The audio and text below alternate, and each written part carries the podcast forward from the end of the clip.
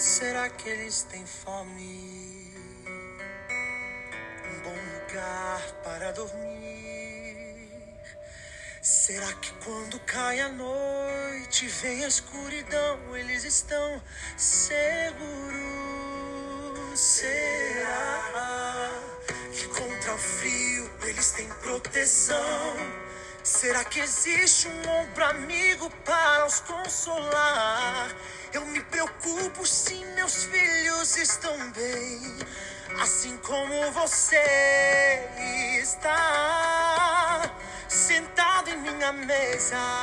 Olá, queridos, graças a Deus por esse amor, por essa graça, por essa misericórdia que tem alcançado a nossa vida, por tantas bênçãos que tem cercado a nossa vida. Mas lembrando bem, lembrando sempre que é, todas essas bênçãos, todos esses motivos de agradecimento, eles só terão um sentido completo quando nós entendermos que isso tudo foi feito não simplesmente para nós apenas, mas que Deus quer, nosso Pai Celestial quer que nós sejamos canais de bênção para outras e outras vidas. Então, realmente, se disponibilizar para fazer um trabalho que Deus quer é um privilégio enorme, tamanho. Como essa música aqui de Pedro Valença, o nome da música é Onde Estão, né? Falando sobre isso, né? Representando o nosso Pai Celestial que está preocupado com aqueles que muitas vezes estão vivendo marginalizados, né? sem este amor, sem este carinho, né? Sem esta esperança, sem esta fé. Por isso que este amor, esta graça que nos alcançou, nos alcançou, nós fomos alcançados com um propósito. Enquanto a gente não entender o propósito de todo o bem que nos cerca, isto será como a nuvem que passa e não faz chover. Né? Será como uma água boa que existe, mas ela não é canalizada e não atende às necessidades das famílias de cada vida. Então é necessário a gente entender isso para que esta bênção, esta maravilha, estas coisas que são realmente é, motivos muitas vezes para a gente se alegrar, para a gente ser agradecido, não pare na gente. Amém? E aí a gente vê a Bíblia inteira ela sendo escrita é, com esse objetivo de mostrar esse amor de Deus. A Bíblia diz que Deus amou o mundo, as pessoas, o ser humano de tal maneira que deu o seu único filho para que todo aquele que no seu filho crê não pereça, mas tenha vida eterna. Ou seja, ele não nos deu o bom apenas, ele nos deu o melhor que ele tinha. E eu gosto sempre de lembrar, eu não jamais daria meu filho por ninguém, né? Se ele tivesse numa situação ameaçado de morte, eu entraria na frente naturalmente e eu morreria no lugar dele.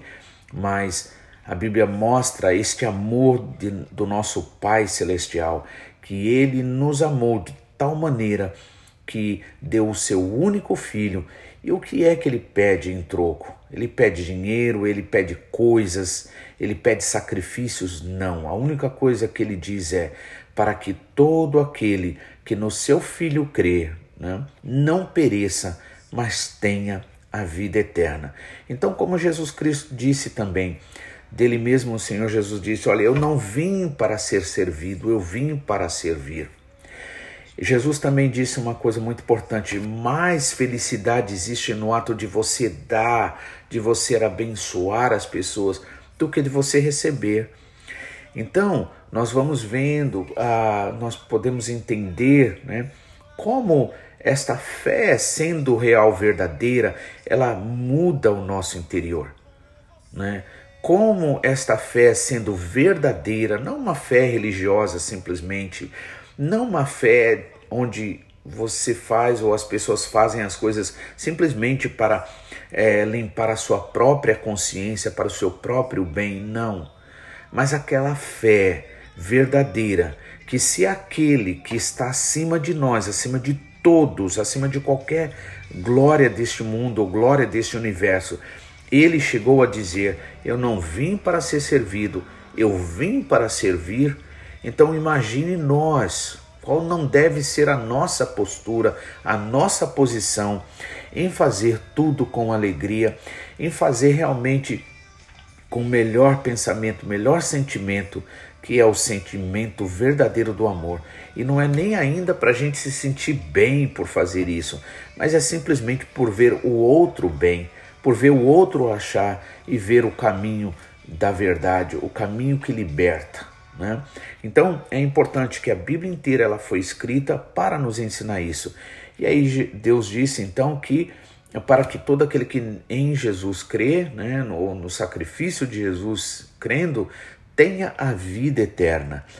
Então, e essa coisa da vida eterna é uma coisa interessante porque a gente naturalmente é, não quer, é, por exemplo, nós não queremos. É, a ideia da morte para a gente é uma ideia, vamos dizer, naturalmente inaceitável. Tudo bem, em um ponto até mesmo né, de, um, de uma experiência humana ou até científico, aceitamos esta, esta sequência da vida, né, de nascer, crescer, reproduzir e morrer. No entanto, ainda assim existe uma fé dentro de nós que se rebela contra esse estado de morte, né? Por que isso? E a Bíblia tem uma explicação para isso. No livro de Eclesiastes, ele nos diz que Deus colocou em nós a eternidade. E isso explica o porquê a gente não aceita naturalmente a ideia da morte. Agora, é aquele lance, não que nós não aceitamos a morte naturalmente, simplesmente, mas aquela ideia de você não existir, ou seja, com a morte você não existe mais nada, você acaba e, e acabou sua vida, de fato, não. É, é, nesse sentido que a Bíblia diz, então, Deus colocou dentro de você, dentro de mim, e não só de mim, não só da gente, mas mesmo daquele que está em desespero e muitas vezes não acha saída, é, ele também tem esse mesmo sentimento. Ainda as pessoas que é, tiram ou buscam tirar sua própria vida, elas não a querem tirar por uma ideia de que elas não querem viver, mas a verdade é que elas não enxergam uma saída, um caminho de esperança. Então, Deus chamou a mim, Deus chamou a você, nos deu condições para a gente fazer esse trabalho bonito, esse trabalho lindo, maravilhoso, que sinceramente vale pelo salário maior salário que você poderia receber neste mundo, nesta vida. Então, você começa a receber esse sentimento. E é por isso que o Espírito Santo, ele nos incomoda, para que a gente não fique no nosso comodismo antes, a gente possa realmente né, dar continuidade, não ser impedimento nessa corrente de bênção, de alegria, de vida que Deus aí é, espera de mim e de você como canal dele. Né? Então, no livro de Esther, aqui a gente vê, só para fazer uma recapitulação para quem estiver acompanhando a partir desse momento, Esther era uma moça judia, né, que foi ali levada cativa para o para o, a, o Império Babilônico, né? e ali sob a administração do rei Assuero, né? É, ela existiu naquela época ali, ela era uma moça órfã, né? e um primo dela, muito mais velho que ela, ele ali então adota ela como filha. Né?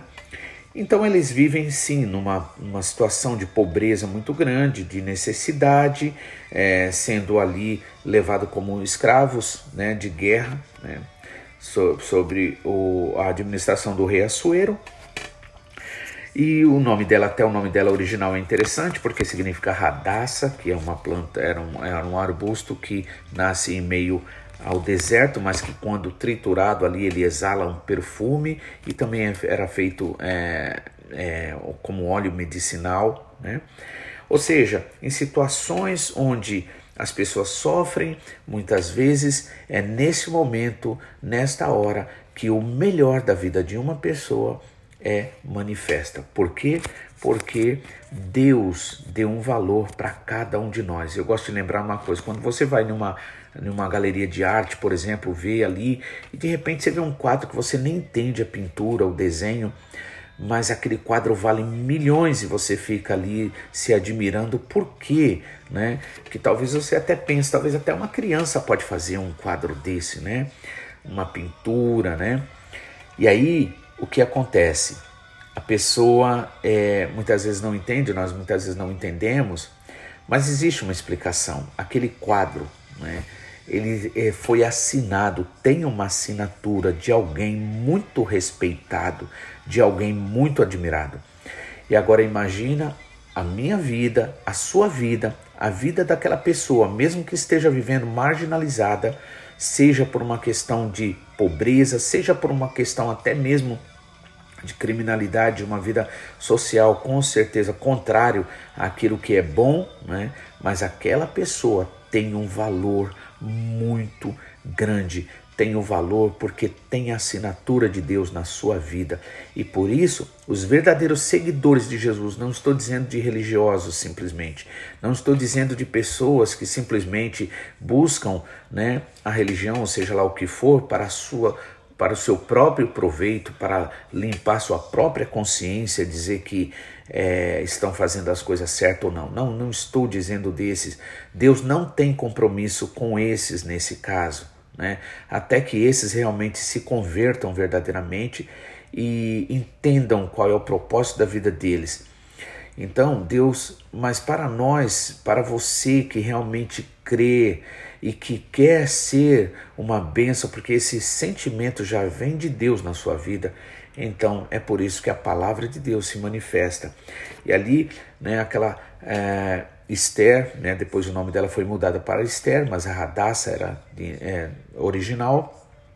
Ela então vive ali naquelas condições, e se ela fosse olhar para as condições dela, ela jamais poderia pensar que um dia ela seria rainha em um império, né, no Império Babilônico. No entanto, nosso Deus é um Deus de milagres e ele faz milagres. Né?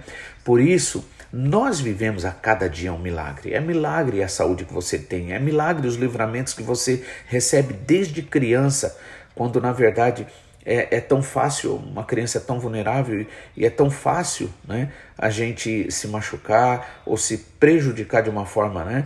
No entanto, é, nós né, somos, é, vivemos um milagre todos os dias. A sua vida é um milagre. Não esqueça disso. Todos os dias, lembre de uma coisa: não depende do conhecimento científico, não, de, não depende dos estudos humanos, ainda que a gente não ignore a bênção também através dessas situações. Mas lembre bem de uma coisa: é, a sua vida, você vive, você existe por um milagre e Deus tem um propósito na sua vida. Enquanto você não entender o propósito de Deus na sua vida, você com certeza não vai viver o melhor que Deus tem na sua vida. Não estou dizendo você viver em riquezas, em luxúrias, em coisas no padrão desse mundo. Eu estou dizendo da verdadeira paz, da verdadeira alegria, da verdadeira felicidade que não se encontra em nada, em ninguém, a não ser em Jesus Cristo, através do Espírito Santo de Deus, desse Espírito de amor, desse Espírito de graça. Portanto, que Deus abençoe e continue abençoando a sua a sua semana, que você realmente seja cheio desta graça, cheio deste amor, cheio do Espírito Santo, que você tome consciência de fato que a sua vida não existe sem propósito. Ela tem o propósito, o propósito de você ser usado por Deus para ser canal de bênção para muitas e muitas vidas. Em nome de Jesus, amanhã nós voltaremos com a mensagem sobre Esther. Que Deus abençoe.